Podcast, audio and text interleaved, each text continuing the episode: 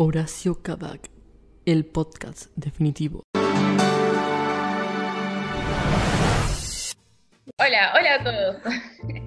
Esto es Horacio Kabak, el podcast definitivo, donde semanalmente vamos a estar conversando y compartiendo ideas, curiosidades y, por qué no, alguna que otra lágrima sobre las publicidades que se convirtieron en un clásico de la televisión argentina. Yo soy Florencia y del otro lado de esta pantalla hay un ser humano. Del otro lado de esta pantalla está Nicolás, Nicolás Locino, hola. Eh, lo de ser humano habría que ver qué se define como ser humano, pero una vez vi a Gastón Paul, no sé si eso cuenta. ¿Esto te convertirá, te dará más humanidad? Él te hacía el programa ese de los humanos en el camino, no sé. Y ser Ah, urbano. no, ser, ser urbano. Después estaba la parodia de ser un vago. Era, Ah, de Tinelli debía ser, ¿no? Yo lo quise saludar, pero no, no me dejaron. Él estaba muy tranquilo ahí en un bar y no me dejaron ir a saludar. Yo quería acercarme y ¿No? decirle, justo ahora me lo venís a decir. Soy Juan Perulla, en la vida es un juego. Yo quería hacerle yo que era yo Juan Perulla y que él no me reconocía. Yo quería hacer eso. no, ahí lo descajetabas. Yo creo que lo descajetabas. Yo quería ¿Cómo hacerle. sería eso? El chabón sin libreto, sin nada. No sé. Igual estaba ¿Era la corriente? estaba con los hijos. pero A mí capaz que no. Capaz que ese medio se enojaba. No, por ahí los hijos te querían adoptar como padre. Capaz- él se transformaba en mi Tony, capaz. En mi Mariano Martínez. Mariam. Igual todos quisieran ser eh, coso. O por lo menos Yo preferiría ser Mariano Martínez igual. Pero bueno. Mariano Martínez en ese momento, porque ahora, no sé, ¿no? está medio kiss, hace videos para TikTok, no sabes, es, es todo una. Sí, un sí. furor. Una prima era fanática de Mariano Martínez. Hasta ahora. Eh. Hasta que, hace hasta que hizo TikTok. Claro, sí, más o menos. No, creo que ya no usa TikTok, pero bueno, nada, dato de color. Lo fue a ver a Elsilan en Quilmes y, y ahí estaba Mariano Martínez haciendo presencia. ¿Cómo? Eso, eh, a ver, hagamos acá un paréntesis en este podcast que no tiene nada que ver, o sí, porque publicitan con su imagen haciendo presencias, eh, o lo hacían, o no sé. Eso No, siempre lo- me pareció bastante Sí, no, no sé, es el morbo de ver un famoso, calculo yo, que debe funcionar como eso. Yo. Igual a mí siempre me a veces gustó hacer presencias. Claro, pero vas a, a ser vos, es como, hola, vengo a ser yo. Listo. Acá todo soy yo. En un boliche. Soy No, yo pero en el boliche. Bueno, pero es como, no sé, como tipo. A ver, es depende, porque fue mi hermano a ver a. Yo hubiera ido, que tenía que trabajar, eh, a que a ver a Romagnoli que le firme un autógrafo. Y bueno, ¿Pero en un boliche? no, no, no, en el otro lugar. Podría haber ido Pipi Romagnoli de joda. Estaba de joda el Pipi Romagnoli, no, estoy, estoy- estoy haciendo presencia, dijo. No, eh, y la cuestión es que. Firmame acá. Y la cuestión es que el champán le firmó. Y tipo, era una presencia. El tipo iba ahí hasta tarde, a que la gente lo viera. Digamos, yo lo hubiera ido a ver. Sí. Sí, sí. Debe Es- funcionar es muy como- curioso. eh. Sí. Claro, no sé. ¿y ¿Quién habrá pensado en el negocio ese? Igual tiene que ver con los managers y todo eso, digamos. eh, acá Ah. es todo improvisación y tratar de llegar a, a un punto. Pero sí, se me hace como muy curioso de quién habrá arrancado con esa. ¿A quién hizo la primera presencia? Claro, porque tiene que ser alguien, yo, hipótesis, ¿no? Sí. Tiene que ser alguien que no tenía ningún dote, por así decirlo, no sé si artístico, pero algo que no pueda desarrollar en vivo, que solo tenga que limitarse a, a estar ahí parado y nada más. ¿Entendés? Pues si fuera a poner en el caso de un músico, los músicos, lo que sea, Claro, cállate un eh, tema. están ahí haciendo algo, cantando, no Claro, sé, ahí o alguien pintando, bailando. Para mí fue algo así. También- Venía eh, alguien que no tenía ningún- ninguna de estas habilidades, estaba medio pobre, ¿no? Tenía un amigo que era bolichero. Claro, venite que, que hacemos algo en el boliche ahí te pago. No, pero yo no sé hacer nada, venite igual, venite igual y mm, que estás ahí, te presento. Y ahí nació la primera presencia. Lo adaptaron, ponele de un mambo espiritual, entonces agarraron así algún tipo de doctrinas de esas medio como medio modernas, no sé cómo ahora que usan, New Age, y le dijeron a alguien que no tenía ganas de tocar ese día o no tenía ganas de hacer nada que de lo que se dedica a la profesión, entonces dijeron, bueno, listo, combina esto porque lo tiene que fundamentar tu religión y andás en presencia y cobra igual por ser vos, pero sin hacer lo que, lo que te corresponde, algo de eso. Y de paso te. Yo a veces hago presencia en el laburo también, así que no me anda quejando.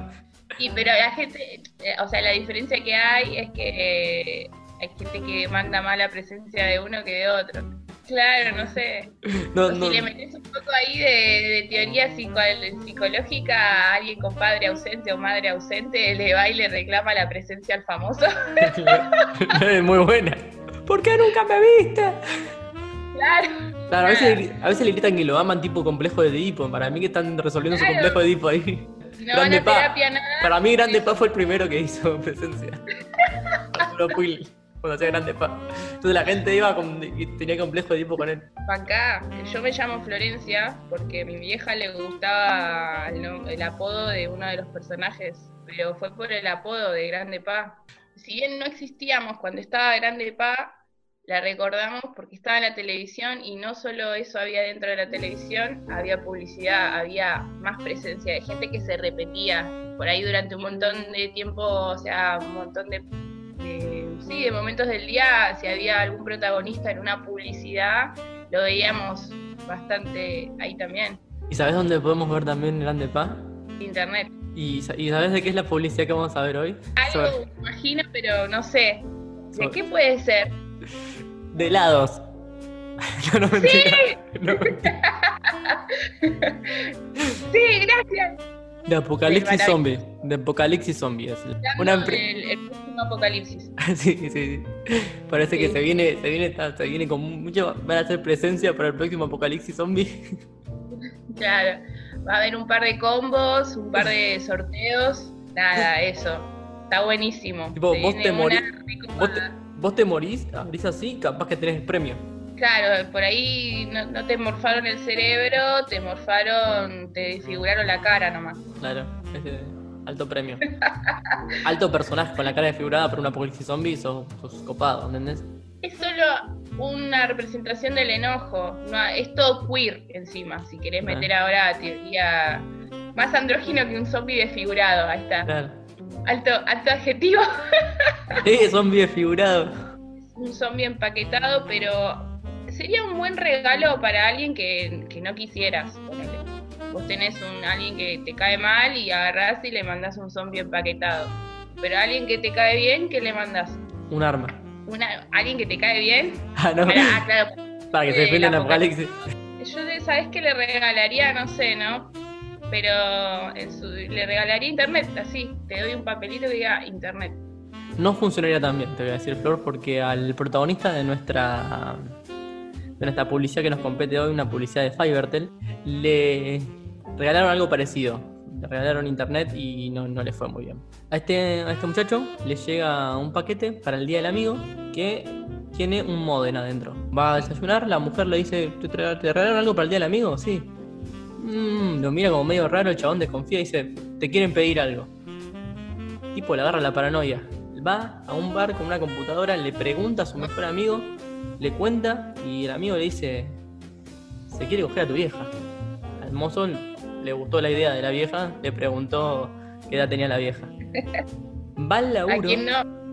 la, la mina del peaje le dice que si le regalaron algo es que quieren otra cosa. Más amigo, más me arrimo. Y se le caga de risa. El tipo sigue con una paranoia tremenda que no sabe por qué le regalaron algo el día del amigo Sí. va con los compañeros de trabajo y los compañeros de trabajo le empiezan a decir que si se acuerda de Ramírez, que le quieren cerruchar el piso. Él dice que no se acuerda de Ramírez. Claro, no se va a acordar Ramírez, porque Ramírez no está ahí. Porque Ramírez le cerrucharon el piso. Está en su casa, está en un apocalipsis zombie, está haciendo presencias por ahí.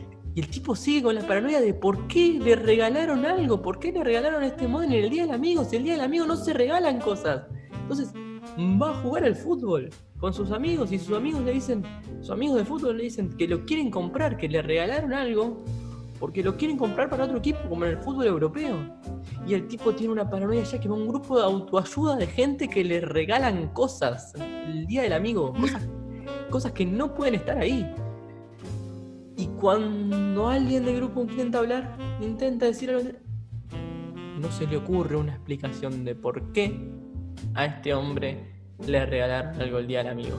Y esa es la publicidad. Así que regalar internet no parece una buena opción.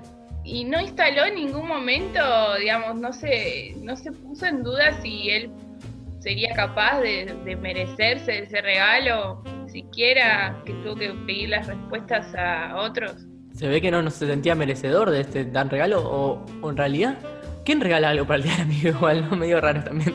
Ahí le doy la derecha. Alguien que claramente no quiere regalarte un zombie desfigurado. Y fue aún peor. Claro, puso en duda un montón de cosas, digamos, tenemos este personaje, le llega algo del exterior, que en ese momento, ¿de qué época es la publicidad? De ahora no creo, No, no, porque digamos, yo me pongo chocha, me regalan internet, acá la señal para esta transmisión sería ideal. 2010. Ni me voy al grupo de terapia, al contrario, largo todo. Luego por Skype. Claro, ahora yo no pongo en duda nada. ¿Qué le voy a preguntar a mi germo? Bueno, igual. Sorprendería que alguien te regale algo en una fecha que no está. Me parece que esa es el- el- la idea. Todo arranca si tira la primera piedra a alguien que no no era el regalo para ella, por en el caso de la mujer, el regalo no era para ella y puso en duda primero los intereses. Claro, sí, primero está. Él, él llega con. Cuando llega con el regalo, llega bastante feliz. Hasta es el, es el único momento que se lo nota con una sonrisa. Cuando está en la eh, cuando recibe el regalo, llega a la mesa, está como bastante feliz. Hasta que la mujer le, le- le siembra la duda. La duda de ¿por qué te regalaron eso? ¿Qué quiere? Puso en duda los intereses. Metieron algo de, afuera adentro de la casa y viste cómo pasa en va- varios matrimonios.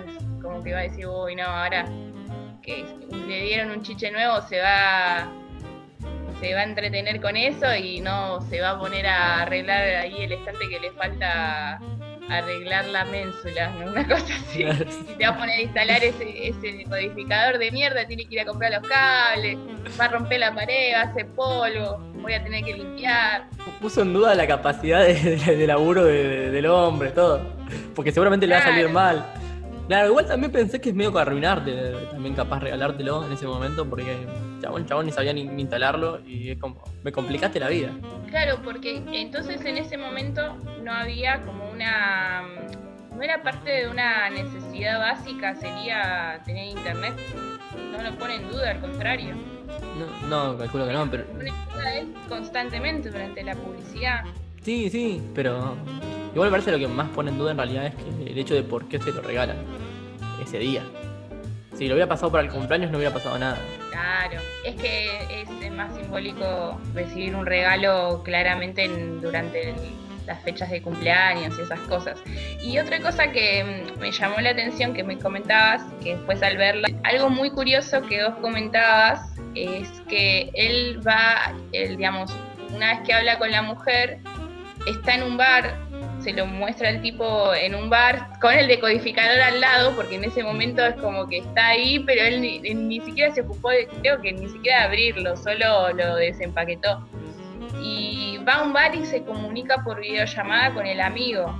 ¿Por qué es este detalle? Él no tiene internet en la casa, él tiene que ir a un lugar a, a tener internet. Tipo, porque él está desayunando en la casa y después vuelve a desayunar a un bar, digo, es como que tiene que volver a ir a consumir y todo para internet para comunicarse con el amigo que venga, a saber dónde está, ¿no? Es, eso me parece muy, muy relevante para entender el, digamos, el contexto de por qué el chabón pone digamos, en duda la, la importancia de Internet porque hasta ese momento solo tenía que salirse de su casa para una interacción o al ciber. Al final de la publicidad, al final todos todo vemos que son 3 megas. Igual era un montón, me parece, ese momento, pero. Claro, sí, sí. sí, ¿no? Hoy me pego un ¿Cómo tiro. era la vida? Claro, ¿cómo era la vida con 3 megas? ¿Cómo era eh, descargarse una peli o subir un subir cualquier cosa? Eh, la promoción venía con dos modems. Entonces vos te quedabas con uno y, te lo, y el otro se lo dabas a tu amigo. Y era como decíamos el otro día, que le están dando una especie de walkie-talkie o algo. Pensado como para la, la comunicación, porque en todo momento él busca como poner en común con otros, digamos, eh, lo que para encontrar la respuesta a eso. Y en eso es la comunicación directa, solo en el caso eh, de la excepción del chabón en el bar. Pero a la vez tiene una interacción con otro humano, que es el mozo, que ahí le pone en duda, digamos, la- el tema de su complejidades y qué sé yo. En todo momento es muy importante, se basa en la comunicación. Sí, sí. Y con el walkie-talkie o lo que o lo de las latitas que se ven en las películas que eso no sabemos si ahí tienen que venir los cazadores de mitos a comprobar si lo de las latitas. Y explotar, y explotar una casa en el camino, porque no sabemos por qué, pero explotan siempre cosas en My a través de un violín, ¿viste? Sí. Vamos a poner un montón de dinamita al violín para ver si se comunica mejor la explosión. ¿Se, habrán inspirado los que los que inventaron internet en, en eso? ¿En las latitas con el violín? De las películas de, no sé. Creo que el internet es un coso militar, un invento militar. Claro, sí, pero después para la idea de sincronizar, de, sí, de unificar líneas a través de casas, eh, eso estaría bueno. bueno, me callo. Como no voy a darle mis ideas a las próximas corporaciones para que para que hagan sus publicidades, ni que fueran tan importantes. Está bueno para el fin del mundo. A mí, si hay un apocalipsis, la nueva red sistema va a ser toda con latitas y cosas. Sí, con latas, latas y no, y las compañías de internet te van a vender una lata. Claro. Que le van a poner Fivertel, le van a poner así y, vos tenés que comprar tu lata. internet enlatado te va a venir. Claro, porque esas latas van a ser más resistentes y el piolín, olvídate también. Bueno, volviendo a la publicidad, el, este, este, personaje, este personaje que que era como, era como una especie de que estoy con, está alrededor un montón de gente intentando comunicarse, intentando buscar respuestas y comunicarse, que es básicamente lo que hacemos con internet nosotros. Hoy él en vez de, vamos, de, preguntarse por qué alguien me regala un día del amigo, lo que haría sería buscar en Google, ¿por qué alguien me regalaría algo un día del amigo? O mandaría un mensaje de WhatsApp a un, a un grupo de sus amigos mandaría un audio diciendo, che, alguien me, mandó un, regalo un día del amigo, ¿qué, ¿qué, me pasa? Pero acá, todo lo que estaba pasando, eh, él tenía que hacerlo personalmente, ir grupo por grupo y lugar por lugar, dudando de su relación con esta persona que le, regala, que le regaló algo. Pero sería mucho, sería como de otra manera totalmente distinta si estuviera en internet. Era como distinto, era como el choque de, de, de dos mundos. Un mundo personal y un mundo digital. Uno, uno analógico y otro digital. Y cómo, digamos, las redes sociales eran eso que también hoy en día es un, poco un reflejo, pero sí en la parte de, que estén ahí hablando, pero también cómo vienen los distintos discursos o de distintos enfoques de perspectivas ante un caso en común. Eh, es lo que hoy también puede, se puede pensar que son las redes sociales en, ciertas situaciones. Claro, sería como que él, él publica algo en Facebook y un montón de gente empezó, o en Twitter y un montón de gente empezó a hacer un hilo sobre eso tira la suya. Claro, y él le decía una incertidumbre y todo tirando hilos de, cosas. Sí, entonces es como que en cierta forma es medio una visión de lo que pasó. No sé si es como, bueno, tan explícito, pero poco de lo que pasó después y todo tiene que ver con cómo se relaciona, es como eso de las relaciones sociales y cómo uno sociabiliza y, pasó de un escenario así analógico al digital pasa justo en el cambio tipo de momento. 2010 es el momento donde empiezan los smarts y la internet se vuelve más poderosa, por decirlo de alguna manera, con mayor capacidad. Esto le da poder y entidad a la internet, porque si vos tienes una internet de porquería como los 90, no, nunca iba a llegar a tener ese alcance y ese poderío. Las redes sociales no iban a funcionar, si una red social se te cuelga y pueden entrar cinco personas, no va a funcionar. Pero como hay un salto tecnológico, hay un avance tecnológico, ya podemos crear una red social que funcione. Bueno, la, la Publi cierra diciendo el poder de Internet, así de una. Pa, hace 10 años que compartía su superpoder y, no, Estaba preparado para llevar ese gran poder. Tal cual. Ese poder y esa responsabilidad. La responsabilidad de internet de no andar de no andar publicando boludeces por ahí. Digamos, vamos pasando por los distintos planos donde él va ya estuvimos ahí con la mujer, después con en el tema del bar con el mozo y creo que es como parte de, por lo menos es un buen remate en ese momento eh, y creo que al volver a verla me estallé también que es cuando está en el peaje, lo comenta a la tipa del peaje, digamos, más amigo, más me arrimo y le hace el gesto de con las manos que le hace ruido, digamos, es como el chiste, digamos, eh, físico del gesto, digamos, que pone en duda su, su, sexualidad, digamos, en ese momento, más de uno nos sentimos como bastante identificados con ese criterio, me parece también, digamos, como la, sugerencia que le da y con, con, esa especie de picardía que en, ese, en este momento obviamente va a ser muy cuestionada, pero no quiere decir que, que no sea demasiado efectiva para, para sugerencias sí, ese tipo de, comentarios eh, siguen apareciendo hasta ahora y me sentí identificada con, la sugerencia de la mina, básicamente. Sí, sí, pero igual más, allá del tipo de, la parte sexista capaz que, puede llegar a tener, que lo hace dudar de su intención sexual, de la sexualidad de la otra persona y hasta un poco de la suya, podríamos decir también. De la Claro, entonces lo pone tan en duda este regalo, este, esta idea, este, este, este, elemento raro en su cotidianidad de Día del Amigo, lo hace dudar primero del por qué de la gente hace cosas con su mujer. Después lo hace dudar de una intención sexual que tenga, digamos, de aprovecharse de su madre. Y después... De la madre, sí. Claro. Y después lo hace dudar de su propia, digamos, sexualidad. De a, de a, poquito le va derribando que cada ladrillito que el tipo le puede dar seguridad primero desde su casa, de, todo es su lugar seguro, su espacio seguro es la casa. Mm. Después su espacio seguro es la madre, ¿no? O sea, como que uno se va alejando de esas cosas y se va haciendo un individuo. Entonces la madre también le, le, quitan el espacio seguro de la madre, después la sexualidad con, la tipa que le tira el chiste re impunemente, y encima él le tiene que pagar para que lo deje salir de, ese, de esa situación. no sé si quiere escapar, ¿entendés? Porque te ponen en duda eso uno quiere escapar, y encima se picaban de risa, ni siquiera la piensa de darle decodificador y que ya está listo, se queda tranquilo, no, el tipo quiere seguir, si quiere, o sea, como que insiste en eso en, resolver esa situación y bueno, como tiene, como toda persona tiene una rutina, se va al laburo. Le derriba a otro lugar seguro que tiene, que es su laburo. Una seguridad le da. Tener un trabajo te da una seguridad. Y, ahí ya le dice, te quieren cerruchar el piso, te, quieren dejar sin laburo. Ramírez no, Ramírez no lo ves acá porque no, no, no está. Está en un lugar seguro, más allá de, toda la situación de rutina, viste que uno cuando se pone a hablar entre compañeros y qué sé yo, está como medio relajado, qué sé yo.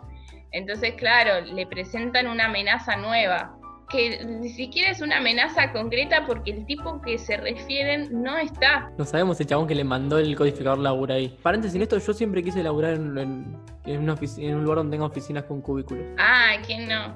Esa fantasía por The Office, me ah, parece. Ah, puede ser. Puede alimentó mucho, mucho esa serie, nos marcó mucho a todos. Puede ser. Hay una versión chilena que se llama La Office así con eh, que termina con S, la Office. Una cosa preciosa, está completa en YouTube con actores así amateur.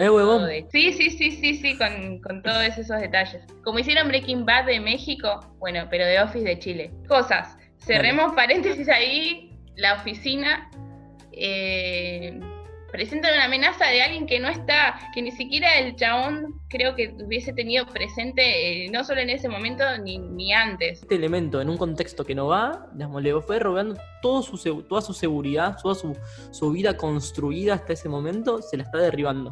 Se la está poblando de, seguridad y el tipo no puede contestar a eso, no puede atacar. Ni siquiera lo vemos pronunciar la, la, pregunta. Nosotros ya siempre arrancamos con él sin, sin decir la pregunta están todos hablando de por él y él sin poder decir nada. Entonces está como destruido. Ni, siquiera debe preguntar, lo, previo es que él, va constantemente a donde va, está con el decodificador este, entonces es como que tiene una presencia del decodificador que hace que los demás ya se lo pregunten y él diga no lo sé, y entonces todos proyectan en... ¿Te, compraste un decodificador, para el día del amigo? No, no, es que ¿Te lo regalaron? ¿Quién te regaló? ¿Por qué te regalaron eso? Y ya la gente empieza sola a decirte que, que te vas a morir. Te agarró cáncer, básicamente. Más o menos. Y bueno, algo así, a, lo trágico pasa cuando después de que sale del laburo se va a la tintorería. En otro idioma incluso le dice el tintorero, usa un par de así gesticulaciones oh. y, y le da a entender que va a explotar, que es una carta bomba. Él está tan perdido ya al punto de que va a buscar respuestas a un lugar donde ni siquiera van a poder entender la respuesta que le dan. Porque está tan perdido, está tan ido que ya se van en otro idioma. Y no en otro idioma, en inglés o no sé, en portugués, que lo puede. No, no, no, en japonés, que no va a entender en su vida qué miércoles le quieren decir. Y él le dice, ¿y eso es grave? Le dice. ¿Qué me estás diciendo? ¿Me estás puteando? ¿Me estás hablando de esto? Es un eso es grave, es como ya perdió totalmente la seguridad y se, se entregó, está entregado, es un tipo entregado. Igual, sin embargo, digamos, más allá de esa resignación, él sigue como, eh, sigue ahí con, con el paquete encima y sigue yendo a, siguiendo su rutina y se va a jugar al fútbol también. Claro, él como intenta hacer su vida normal, pero se va destruyendo a poco esa vida normal. Y en el fútbol ya le, hasta lo acusan medio de traidor porque dice, te quieren comprar, te, quieren hacer jugar para otro equipo. Como en el fútbol euro, como en el fútbol europeo, que me en ese momento fue cuando se armó todo el quilombo de, de Italia, que, que un montón de equipos se fueron a la B, encontraron las coimas, era como que. Sí, más allá del chiste, es como que en ese momento hubo un quilombo grosso en Italia. Claro, sí, sí, como el chiste viene por ese lado, pero más allá de ser un chiste, para él es muy pesado todo, porque ya empieza como, ahora también su entretenimiento, su, divertimiento, que es el fútbol, pasó a ser un problema. También le tiraron ese bastión. Algo que me llamaba la atención en, en la escena del vestuario, el compañero que le dice lo del fútbol europeo, italiano, no sé, Mm. es que dice, te quiere comprar, quiere que juegues en su equipo. Que para mí eso resume, digamos, las intenciones de la, de la empresa, que quiere que juegues en su equipo, que tengas internet fiber. Pero por otro lado, algo también muy curioso, que ya lo voy a relacionar con el anterior capítulo del podcast, que si no lo escucharon lo pueden escuchar. esto siempre me, me, me era mi sueño decir esto, pero hablamos de la publicidad de Fulvito, ¿qué pasa? En Fulvito buscaba integrarse, digamos, ser como humilde y proponer una publicidad humilde donde estaban haciendo un chiste entre amigos. Y en este caso no, ponen así como que hay una re diferencia también usando el, concepto del fútbol, pero de otro lado. Que si quieren que profundizar en esta idea, escuchen el capítulo anterior. No lo había pensado, pero va muy bien por ese lado porque es, es Fivertel intentando comprarte a vos. Es ese amigo que no está, es Fivertel. Sí, sí, es, es, es como que está ahí al lado tuyo, estuvo todo este tiempo donde fuiste, no lo instalaste, pero estaba ahí al lado como un paquete. Tenemos a Fivertel como el tipo que manda, como el villano de esta historia que te manda el, el modem. Funciona igual, digo, la historia. Y funciona con más contundencia, además. Y más lógica. Es como que siembra la semilla expone todas tus debilidades y inseguridades ante el mundo, entonces te está poniendo en duda eso para que vos agarres y accedas. Vas a disponer de un montón de respuestas que con esta gente que te está tirando cualquiera no las vas a encontrar. Que, que uno que, se quede ahí el tipo y diga, listo, ya está, soy un traidor a la patria, y todo tiene su la última cómo sería en el camino del héroe como el, último. Ponerle si fueran las 12 pruebas de Hércules sería la, última prueba ponerle la última prueba es cuando va el grupo de autoayuda.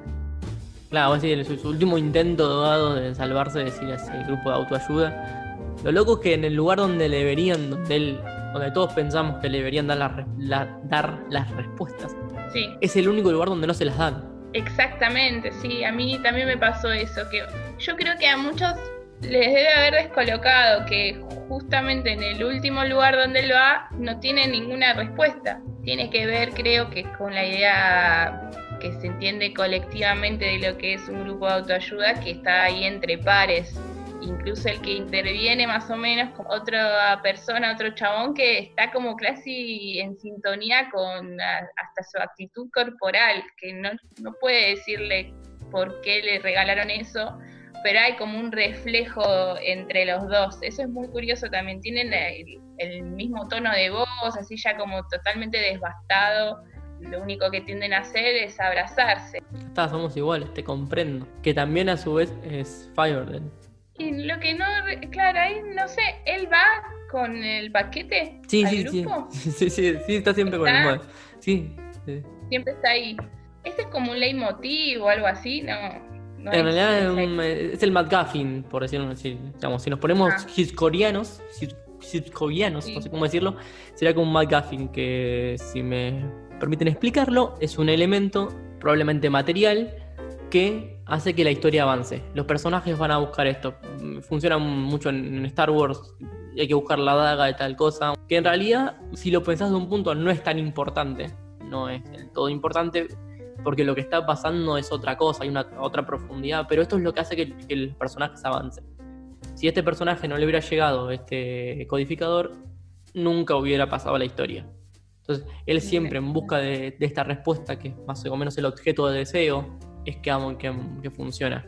Pero funcionaría un poco como Matt Gaffin. Pero las publicidades por lo general no necesariamente tienen que estar tan bien construidas. Acá lo está bastante bien, pero funcionaría un poco como Matt Gaffin, dando a Hitchcock. Eh, sería como para los que ven eso medio un padre, ¿no? De, cómo se construyen los relatos y esas cosas. Bueno, ahí esa es tu, tu salsa, tu pomada, así que Sí, Kit es, es, el, es, el, hombre que mejor maneja el suspenso en el universo, probablemente. Creo que cualquiera que vea dos películas de Hitchcock se va a dar cuenta que, que él lo maneja genial. Y, acá se maneja muy bien el suspenso. Todo el tiempo tienes esa idea de por qué le regalaron esto a este tipo. Y este hombre va a llegar a un estado de paranoia tremenda. Es un corto genial esto, que es muy cinematográfico. Excede un poco la publicidad. Yo creo que tiene que ver con con que hacer un producto que era relativamente moderno, que no estaba al alcance de todos en las casas, por eso estaban proponiendo este tema del regalo y para extender lo que eran las líneas en, los distintos domicilios. Entonces es como que tenía que eh, ahí sí creo que aparece más la relevancia de darle un, discurso al, comentario o al que dirán, digamos, ahí darle más eh, importancia, digamos, al decodificador y así. Tiene que ver. Si no, no sé cómo están ahora las publicidades que te proponen Internet, pero tienen otra, otra orientación totalmente. Tiene que ver eso que, no había en las casas. Pero claro, esto este tenía, tenía una idea más cinematográfica del mundo. Sí, tal, tal vez por eso, tal vez porque era un producto que en realidad medio no entendías que te estaban vendiendo. Como, te, vendo, te vendo internet. ¿Qué es Internet? Es algo intangible, me estás vendiendo un modem que para un aparato negro que, puedo ver el partido con esto, ¿qué, puedo hacer? Ya tengo la encarta. claro. Probablemente esa es la respuesta de muchos padres cuando un niño ve pedirle internet. Claro, no, pero si tenés la encarta ahí en, la computadora y si tenés que imprimir algo, anda al ciber, corta la bocha. Me cago cagando, nada que ver.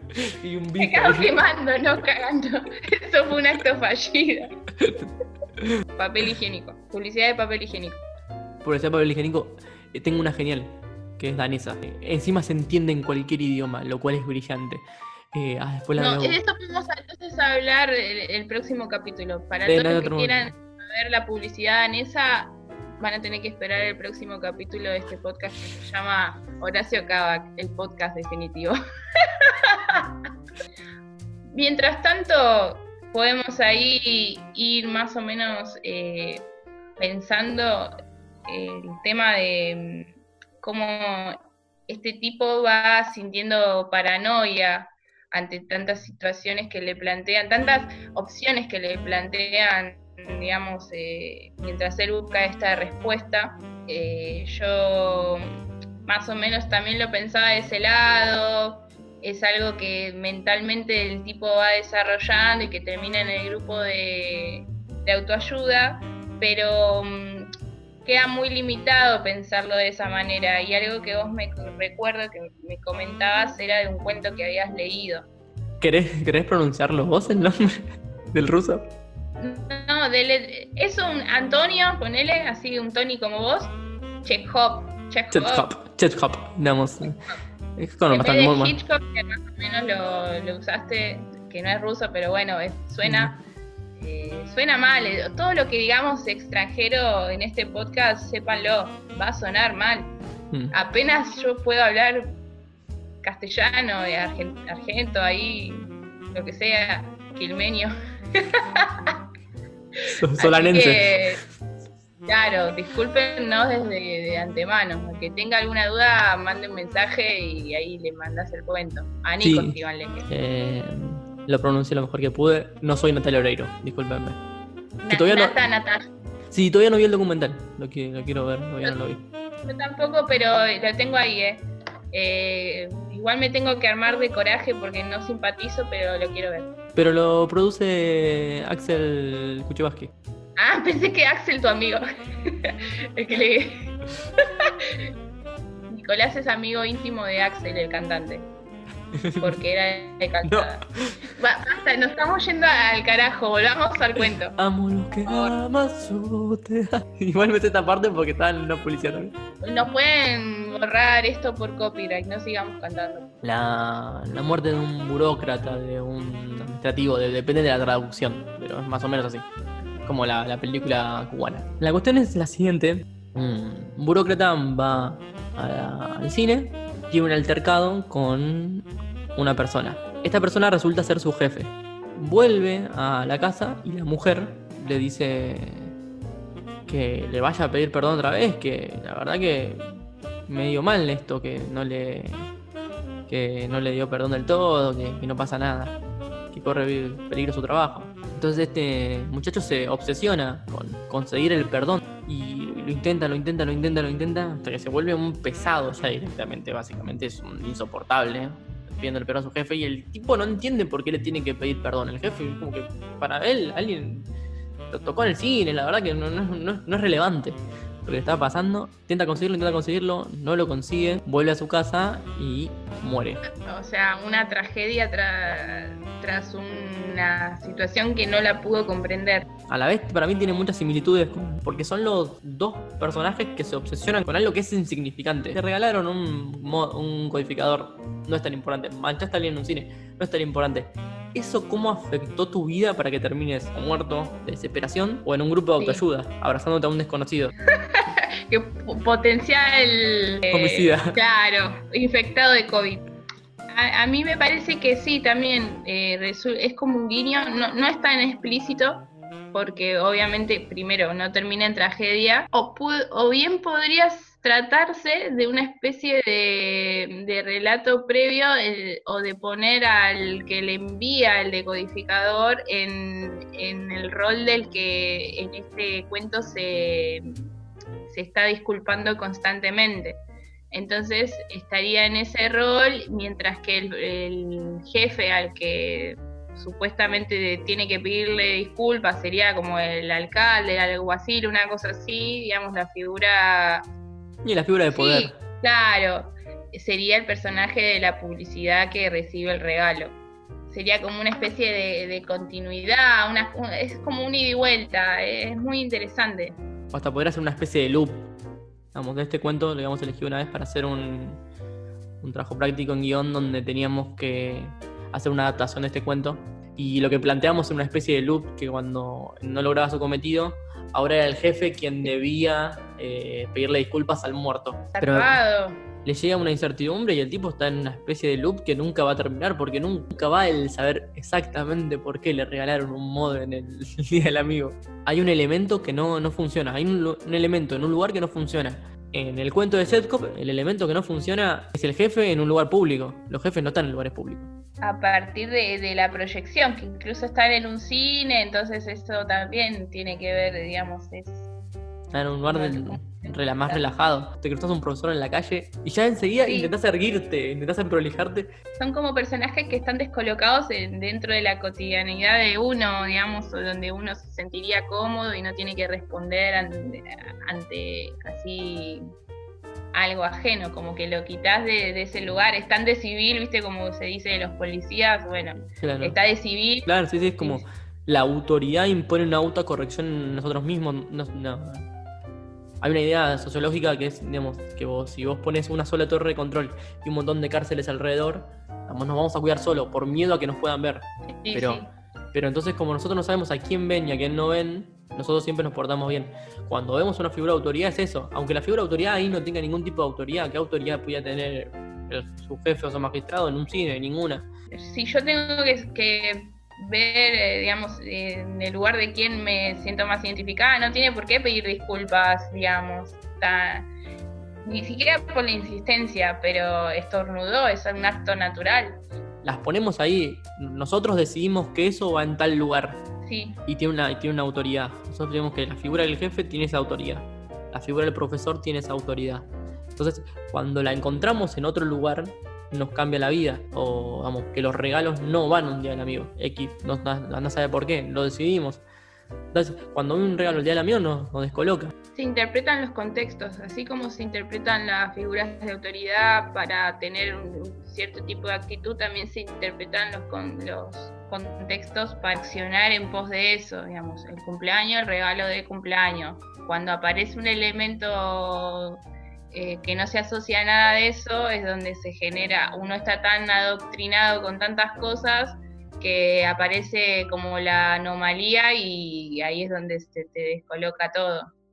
En este caso el modem es la anomalía, me parece, más allá del contexto de, día del amigo y no, no lo sé, de lo que uno puede leer como de las intenciones o las relaciones, los vínculos que había entre todos los personajes en los escenarios de la publicidad o mismo lo que uno puede tener en las redes sociales, que después se convirtió con el avance de este internet en cada casa, que en cierta forma se puede interpretar así. Sí, quería que hables también un poco, me, me contaste de la de la banda sonora. Sí, bueno, retomando lo de la idea del loop que vos me comentabas, eh, me llamó la atención, digamos, que mientras están sucediendo eh, esta, este día en donde él está buscando estas respuestas el personaje, eh, suena de fondo, como todas las publis tienen así como una banda sonora así característica que hace que vos, después de que se repita, digamos, te das cuenta de cuál es. Y en este caso suena una canción tipo de, de reggae, Sunshine Reggae, que seguro todos la, conocemos. Este tema, si bien es súper conocido y, está en esta publicidad y en un montón de así de compilados, ponele de los 80 o de la, o de la radio no, me llamaba la atención que no pueda reconocer que sea, ponele de una banda inglesa, de muchas de esas bandas que salieron de haciendo ska o reggae que no tengan que ver con Jamaica. Entonces eh, agarré y como yo en casa tenemos modem y codificador y todo, me fijé en Google y no, no, es ni de Madness ni de ninguna banda cercana, es de un grupo que se llama Lightback, alguien que me diga si lo conocía, porque en mi caso no, entonces voy a hablar desde mi ignorancia previa. Un grupo de Dinamarca, pero ¿qué pasa? Eh, dije, ¿por qué esto se quedó en un One Hit Wonder? Viste que hay muchas agrupaciones que, que la quedan ahí, tiran una canción que explota y se queda. Eh, y básicamente fue porque no era una banda que se dedicaba a hacer reggae, ni ska, ni nada. hacían temas de synth pop y dijeron, bueno, tenemos ganas de tocar reggae. Y porque había todo un auge ahí en Reino Unido después de que, digamos, se independiza Jamaica, mucha gente agarra, sacó el pasaporte y viajó para allá, para toda la zona de Europa como iban a buscar laburo, posguerra, digamos. Entonces, pues claro, se ponían a tocar esa música y allá hubo un auge grosso, como que hubo tres oleadas de distintos estilos de ska. Pero todo lo que es la música de Jamaica, viste que uno piensa en el reggae y el derivado del hip hop y eso por el tema del loop, eh, asocian la, todo lo que es la cultura del ocio con la música y había muchas, sí, muchas agrupaciones que iban de distintos pueblos con pasando, poner, ponían equipos y platos de música, vinilos, eh, pinchaban en, arriba de los colectivos y iban circulando con música, todo repetitivas, ¿viste? Que esa es como la base de que después lo usan para hacer freestyle y mismo el toasting, que es como que rapean pero hablan a la vez y qué sé yo, bueno, todo eso lo llevaron para Reino Unido y lo mezclaron con lo que son eh, un poquito lo que era el rock y esas cosas. Y allá es algo que lo, tocaban en todos lados, hasta en países como, como Dinamarca, Ucrania. Tiene mucho sentido, digamos, que después cuando se viene para acá Luca Prodan, estaba en Londres, es de ahí, y traje acá y se pone a tocar reggae y hacen como esa fusión y es lo que después se, se hizo sumo. Entonces yo lo pensaba que como en la publicidad usan un tema de una banda con un One Hit Wonder que es de reggae, pudiendo usar un tema de sumo, ponele que también eran de reggae y esas cosas. Hay uno que tiene como un final de una canción Divididos por la Felicidad que tira agosto, Otto Perra. Y justo agosto es el mes del amigo, entonces yo re hubiera usado poner, no sé si tanto la parte con cantada por Luca, pero sí la instrumental desde que empieza. De hecho hice la prueba, puse en, en sincro, hice un mashup, la publicidad y busqué la canción Divididos por la Felicidad solo en instrumental, entonces justo cuando arranca la publi va re piola y cuando está tirando ya el panel de 85 pesos por mes y qué sé yo, es cuando empieza a decir agosto. Así que bueno, eso también puede incluirse en parte de las ideas para la publicidad. Dejarle a la misma público con otra música de sumo, que es más nacional. Lo que quería decir era que lo que me parecía muy copado de eso es que es, es una banda de Dinamarca tocando un tema de reggae, nada que ver, que no ni siquiera lo hacía, que es un elemento es un elemento extraño en un lugar que no va. Es igual que el regalo el día del amigo. Sí, sí, sí. comprenden la misma la misma idea y me parece que es brillante, digamos, desde un punto de vista narrativo a lo que se hace una banda sonora, lo que nos cuenta una banda sonora eh, y lo que puede hacerlo en una publicidad. Y Flor, ¿vos qué harías para hacer esta publicidad? Bueno, retomaría esa idea de agarrar y reivindicar algún grupo nacional. Viste que hay muchas publicidades que usaron ese recurso, digamos, de usar temas conocidos de acá, las de Quilmes y eso, y uno las, tiene bastante más eh, familiarizadas, me parece. Eh, hubiera metido algo así, obviamente ubicándome en ese momento.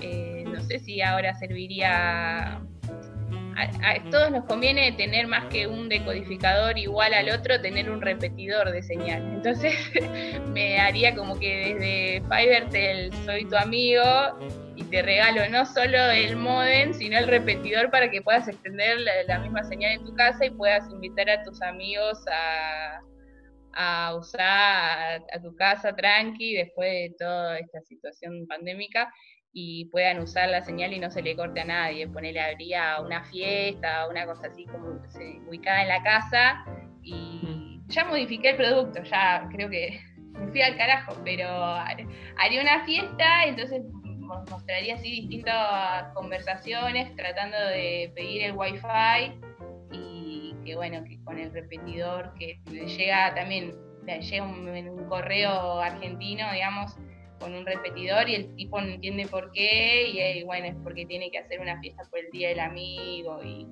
Y con más megas, claramente. Que decíamos con lo del tema del walkie-talkie y eso, y lo de las latitas. Mm. Eh, otra, otra cosa que sería muy linda ver en algún momento sería algo asociado a eso. No tanto con lo de la Fibertel queriendo venderte una lata, pero sí con, con, esa idea si seguimos usando la cuestión del Día del Amigo, como que era una búsqueda de comunicarse y de estar conectado, entonces como que se vaya mostrando una línea de tiempo de cómo fueron los avances en la comunicación entre amigos y mostrar desde, bueno, sé que previamente estaban poniendo las cartas, las latitas, los walkie muchas cosas así simbólicas, hasta el día de hoy. algo, algo así también sería como más emotivo de, ver y proponer así como también de vuelta el mismo pack. Sería si estuviera ubicada en esos tiempos. Y con lo de la fiesta y la joda y el repetidor del wifi sería ahora. Así que Fivertel, si estás escuchando esto, de nada. De nada y una porción del dinero de la torta. Mi idea eh, sería una, una publicidad donde alguien le está diciendo a alguien, a otra, a otra persona, están hablando como en una, especie de Zoom, como estamos hablando ahora, y se empieza a cortar, se arma una pelea. Entonces van, se enojan, ahí está todo, todo enojado, todo triste.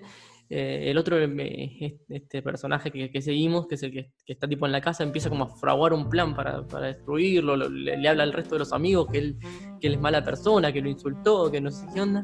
Bueno, se haga toda la bola cuando llegamos, tipo como hacemos la vuelta hasta que le llegue a la, persona original, vemos que, el que, lo que el tipo le estaba diciendo era una cosa completamente distinta. Que si no se cortaba como la, imagen a cada rato, tenemos, otra, tenemos otro mensaje. Me lo está queriendo. Entonces, y ahí necesitas más megas. Por el bien de tus amigos necesitas más megas. Qué bueno, sí, sí, claro, como que interpretó el teléfono descompuesto sería el internet descompuesto. Claro, ese es mi, mi- mi plan para, para, para vendérselo a Fivertel y que haga la inversión de llegar a mi hogar, por favor. Claro, ahí puede, puede ser ahí medio como que de lo que estén hablando sea eso y de paso mandas alguna que otra puteada o que se entienda una puteada, viste, cuando se corta que que- hijo de puta ta, con y así. Eh, pero sí, sí, me copa, eh, me copa.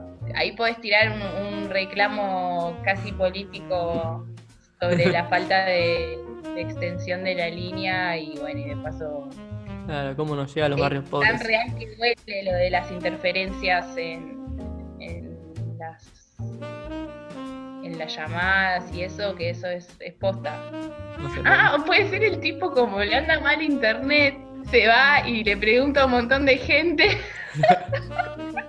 sale a la calle, ¿viste? Entonces le pregunta a un montón de gente que le complica más la vida y termina yendo a terapia porque le anda mal internet. Entonces el amigo le regala el repetidor. Uy, lo abrazo.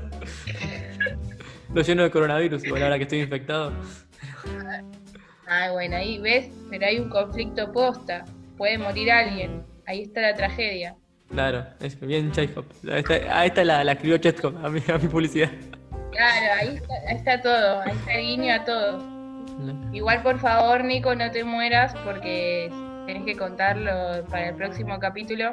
Ah, eh, lo de la publicidad del papel higiénico. Ya es tu compromiso. Tenés que sobrevivir para eso. No quiero, no quiero decir mucho porque voy a empezar a terminar hablando de, de- de la propaganda. Claro, no. Para eso van a, van a tener que esperar al próximo podcast, que seguramente van a, a encontrar una nueva edición la próxima semana. En el capítulo de hoy eh, presentamos esta publicidad de hace 10 años. Nos vamos despidiendo. Yo, si alguno quiere escribir un guion, me avisa. Yo te dejo eso por ahí. A mí siempre me divierte andar escribiendo. La estructura dramática, todas esas cosas me divierten. Paso mi propia publicidad. Porque es un Claro. podcast de publicidad. Yo puedo mandar la mía también. No solo puedo mandar la de Fivertel.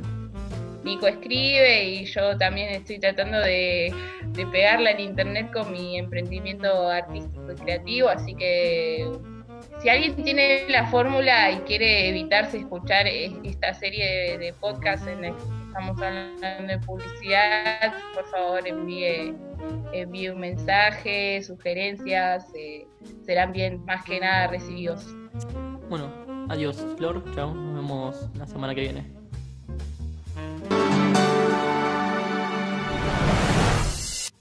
Esperamos tu suscripción.